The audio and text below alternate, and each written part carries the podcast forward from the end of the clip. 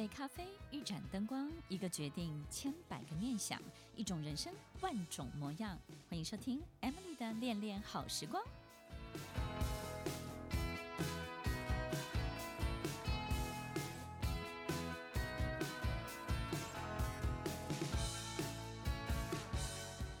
欢迎收听《恋恋好时光》，我是 Emily，在每周六晚间八点到九点，与您在空中共度美好的时光。这个世界的确只有少数人会成功，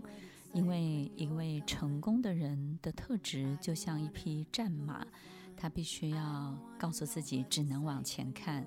他没有办法有多余的时间去注意所有经历过的风景，所以少数人的成功。但是呢，却能够带给多数人最大的快乐。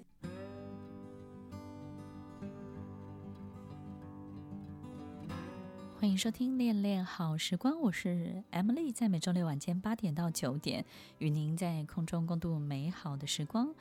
成功的人到底快不快乐？其实呢，一个人要成就一个大事业，一定要有一定程度的某一种。这个坚固的固着性的性格，然后这种性格呢，迫使他在人生的每一个道路，或者是每一天的日子当中呢，他必须要在这种框框里面去把自己所有一切呢，这个规律化，或者是组织化，或者是呢纪律化。所以这样的人到底开不开心呢？我觉得他可能看到一个更放大的自己，他也许会很有成就感。然后他的快乐也许就来自这样的成就感，所以一个人为什么要投入这么大的一个事业？就是我们在事业当中呢，就是有机会可以看到一个更放大的自己，对不对呢？就你想要的，曾经存在在你心里的每一个图像，然后它真的发生了，然后真的成真了。我们的快乐成就，也许就是来自于这些的你所看见的一切。所以有时候我们可能会接触到很多很多金字塔顶端的这些人，然后或者是他的代表人物，我们可能会觉得他背后经历的，不管是家庭生活，或者是他的每一天所做的每一件事情，好像都不是我们喜欢的。有时候我们会觉得，你真的开心吗？你真的幸福吗？所以呢，其实，在领导人的性格当中呢，有几个我们可能很经常见到的，然后我们不太理解他们的这种不轻松的日子当中，到底什么东西为他带来每一天的开心。第一种呢，就是高敏性格的人。我们很多时候呢，就是会遇到一种老板，这种老板或者是这种主管呢，他在很多事情的这种敏感度是非常高的。好比什么样的事情呢？好比他可以读懂你的内心里面很多的盘算，他仿佛有一种读心术，对不对？这种高敏性格的人呢，对于读懂别人话里面的意思，以及读懂别人背后的很多的讯息的这个能力呢，很强。所以，也就是让我们在这个跟随高敏领导人的每一天、每一件事情当中，就必须要战战兢兢，因为我们必须要把自己好像变得非常非常的干净，在他面前才会无懈可击。所以，高敏性格的领导人经常伴随着一种精神上的洁癖，对不对呢？特别容易读懂别人背后的很多的心理的运作。于是呢，就会对于品德或者是道德上面的很多的这个底线呢，非常非常的要求。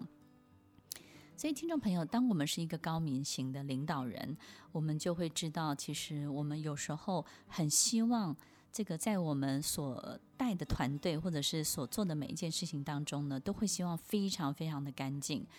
但是呢，我们也听过“水至清呢，则无鱼”，对不对？如果我们都没有任何一点点可以放松的空间，那么每一个人都要被要求到十分的完美，才能够在我们的旁边可以生存，那他们就会非常的辛苦。所以，其实跟随着一个高敏领导人是非常非常艰辛的，在心理的运作上面呢，对于自己的要求要非常非常的艰辛。所以，听众朋友，其实面对一个这种完美型的领导人，但是他特别又这种非常擅长读心术的领导人，到底我们应该要怎么办呢？我们会发现，其实高敏型的领导人永远不会跟我们说太多，他永远都会从我们的行为当中，或者是我们所做的每一件事当中呢，去截取他需要的参考，截取他需要的所有的讯息。所以，如果我们跟随着一个高敏领导人，我们就要知道，随时随地，不管任何时刻。都不能放松，而且不要有任何一个侥幸的念头。每次当我们有一个这种侥幸的念头出现的时候，就是一定会被抓包，一定会被踩到，一定会被检查到。所以，听众朋友。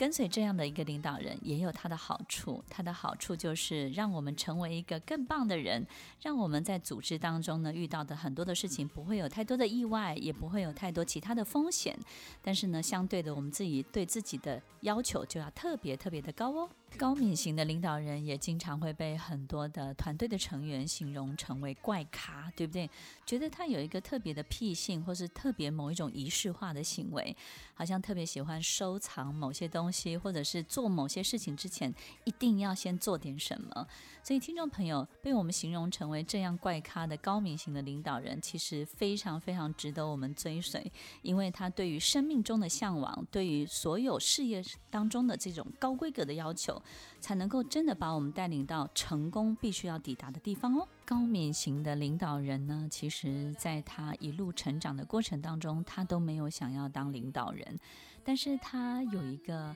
特别的向往，就是他希望事情更好，或者是呢，这件事情其实是可以怎么做，他可以更完美的。然后大家应该要怎么样？也就是呢，其实在他心中有一个很棒的图像，然后他觉得所有的人应该要如何的就定位这件事情，他就会如何的被发生，被 happen。也正因为他有这样的一个向往，所以呢，他就自然而然成为了一个这样的领导人，因为他必须要以身作则，以身来示范，来告诉大家这件事情到底是怎么一回事儿。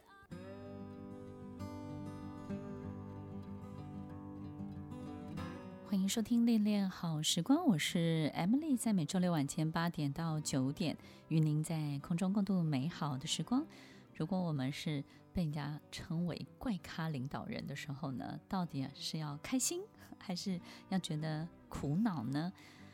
高敏型的领导人呢，的确是特别特别的奇特。也就是呢，你会发现你下面的人，你的团队呢，永远摸不着你的路数，对不对？因为高敏的领导人，我们在带领团队的时候，特别能够去读懂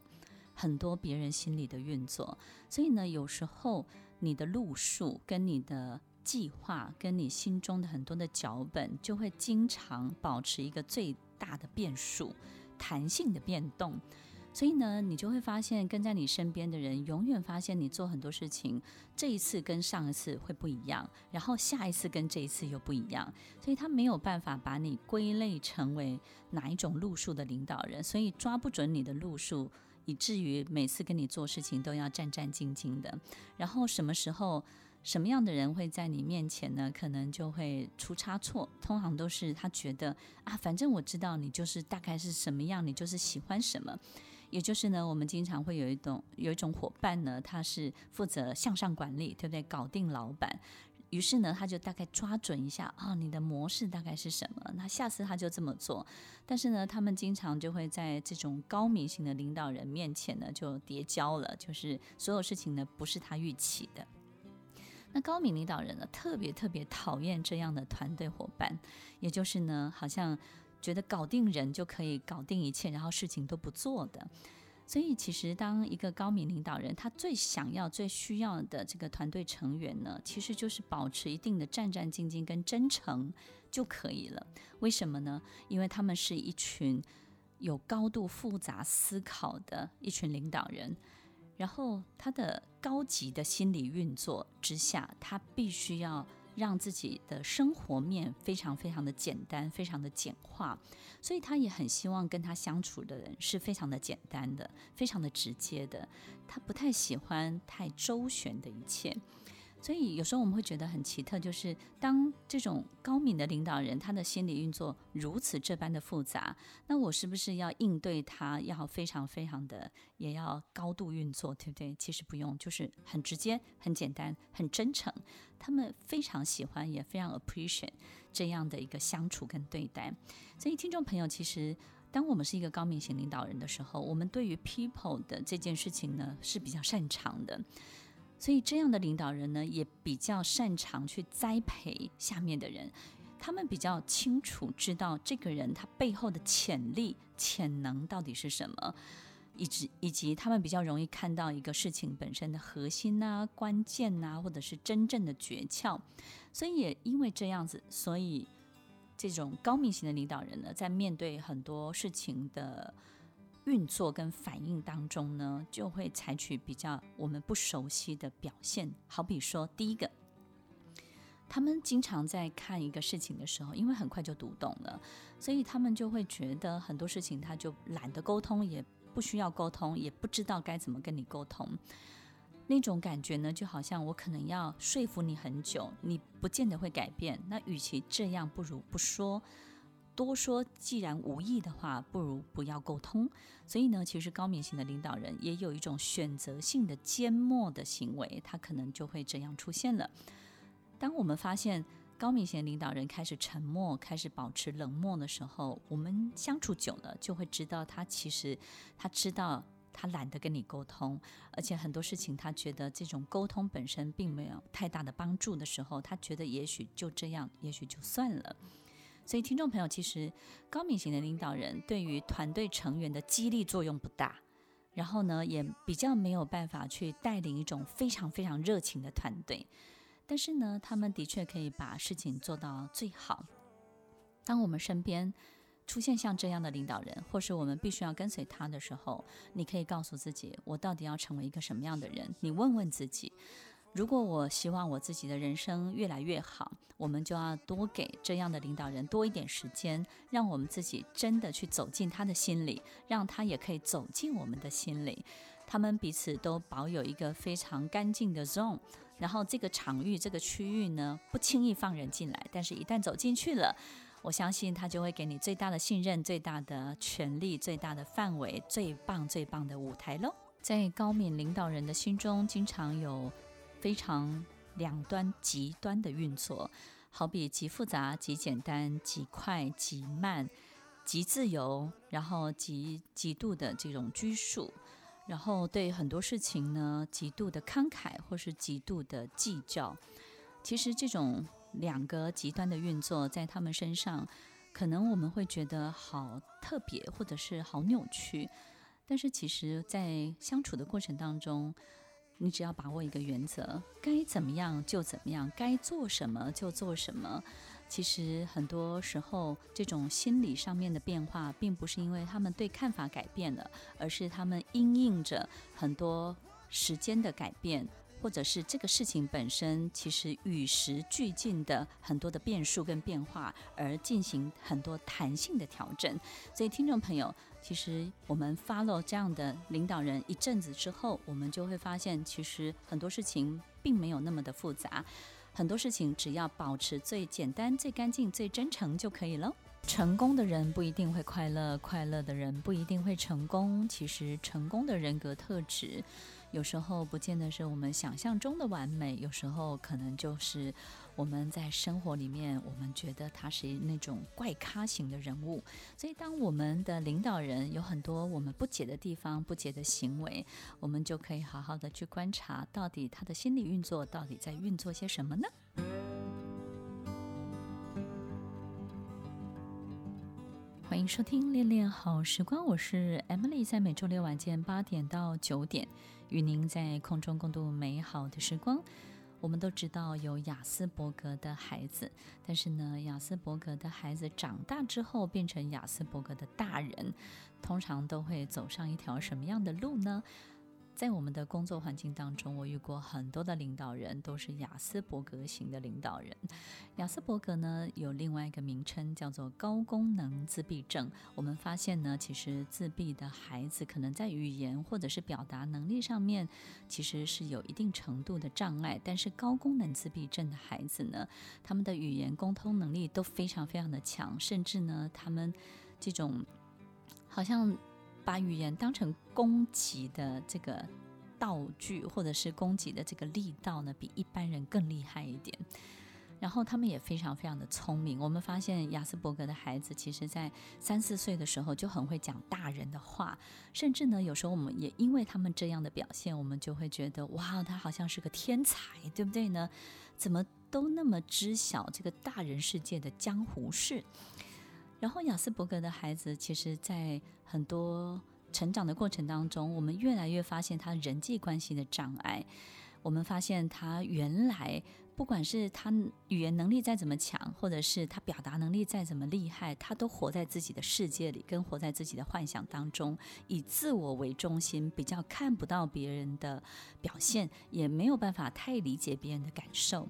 所以呢，其实，在沟通方面呢，是非常非常单向的。所以，当亚斯伯格的大人出现的时候，特别是在领导人的这个阶层当中出现的时候，我们也会感觉到亚斯伯格的领导人呢，比较没有办法对他的团队感同身受。但是，相对的，他有一个最大的优势，就是他比较能够忽略别人的干扰，忽略别人的攻击，忽略别人对他的暗示，或者是忽略别人在他身上想要尝试运作的影响力。也正因为他可以完全的忽略，然后活在自己的世界，活在自己想要的东西上面，也让他非常非常的专注。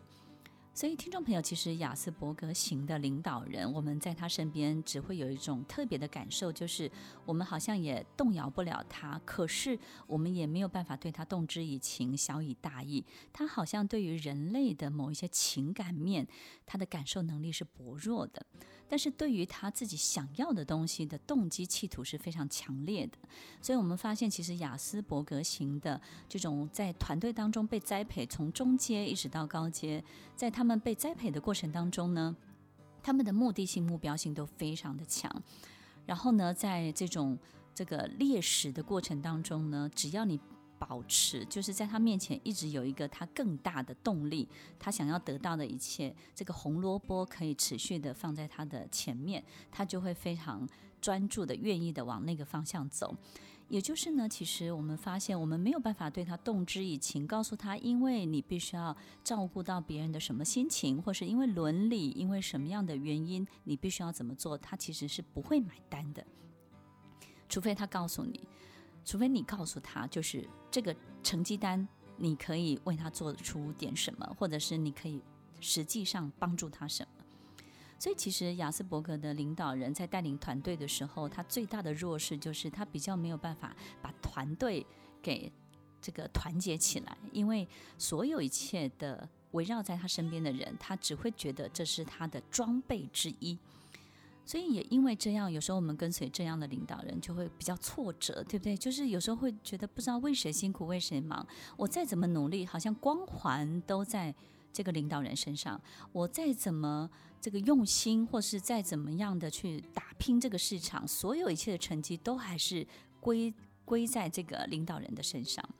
雅斯伯格型的领导人其实不太会分享，也不太愿意分享。他们是非常需要聚光灯，非常需要这个 spotlight 照在他的身上，所以他也是在某个部分呢，呈现出一种比较容易耀武扬威，然后呢比较张扬的这种个性。所以听众朋友，其实亚斯伯格型的领导人的确不好相处。然后在带团队当中呢，可能也会遇到一些障碍跟困难。可是他们非常非常适合单打独斗，他们也非常适合被一种权威型的领导人来领导他。也就是呢，他其实什么人的情感他都不买单，但是他惧怕权威，惧怕比他大的，惧怕比他更更严厉的纪律。所以我们可以想象一下动物型的这种人格呢，其实。你看哈，在动物在荒野当中，有一部电影，这个就是在非洲的草原当中，一个小孩子走失了，对不对？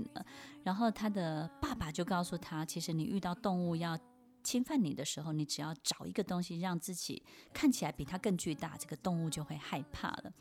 所以，其实雅斯伯格型的领导人，他的动物性也非常的强烈。这种动物性呢，就是只为了生存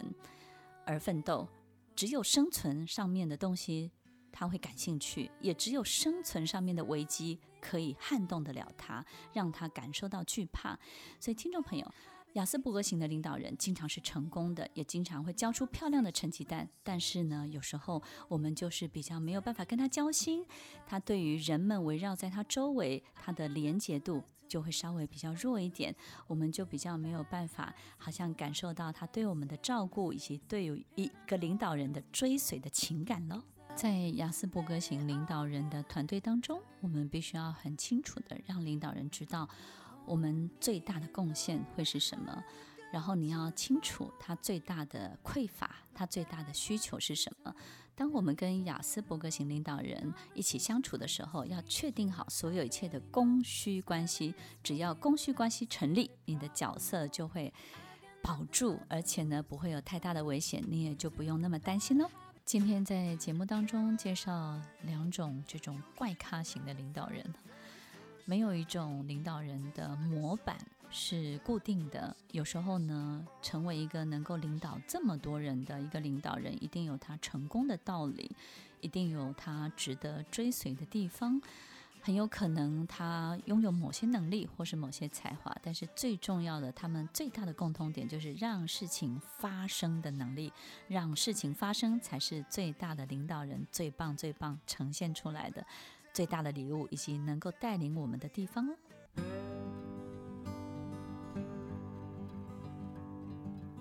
欢迎收听恋恋好时光，我是 Emily，在每周六晚间八点到九点，与您在空中共度美好的时光。如果我们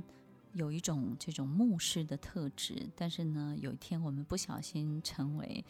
一个领导人，我们就会用一种牧养的方式来带领我们的团队。如果我们对于数字本身呢，这就是非常非常精确，好，非常有自己的才华跟能力，然后但是呢，我们不小心当成了一个领导人，我们就会非常追逐这个数据数字。如果我们今天呢，最适合当的就是老师，但是我们不小心又成为领导人，于是呢，我们在带领很多人的时候，就会用教导的方式，用你最擅长的方式。所以其实每一种不同的领导人，他带来的他最擅长的一切都不一样，每一个人的风格都不同，每一个人都会用他最厉害的，然后呢，最得心应手的方式去要求。每一张成绩单，以及在团队当中呢，形成一种他自己个人独特的风格。我相信每一个成功的领导人，在性格上面要有一定的偏执，因为只有一定的偏执，他才能够把所有的力量集中，他才能够专注，他才能够把所有的这个 energy 呢，放在一个单一的独特的事件当中呢，让这个事件本身的能量可以壮大，于是它就可以发生得更快一点。所以，其实偏执型的人格在很多的领导人的性格的呈现当中呢，是非常非常多的、非常普遍的。但是，我们也知道他们非常的聪明，对不对呢？那我们有没有发现，其实还有一种类型的领导人？这种领导人呢，他非常的空灵。这种系统性的思考呢，在这种空灵的领导人身上呢，经常就是会发生的非常的彻底。怎么说呢？就是我们发现呢，这样的领导人其实他在转换每一个下一步的时候都是非常跳跃的。我们发现呢，其实他看很多事情呢，非常的全面，完整性呢也非常的高。然后他没有特别的喜好，他也没有特别讨厌。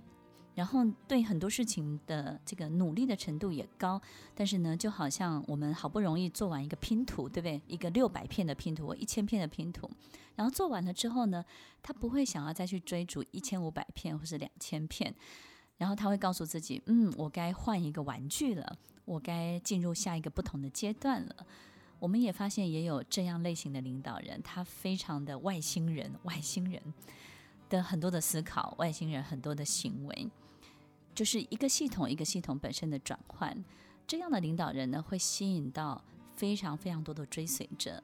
所有的追随者在这个领导人身上看到的都是人生不可思议的下一步，人生无法理解的一个更好的发展。然后每一个阶段都遇见一个很陌生，但是是更好的自己。也就是呢，这个领导人他让你让整个团队看到一个完全不同的下一个阶段。所以，听众朋友，其实不管哪一种领导人，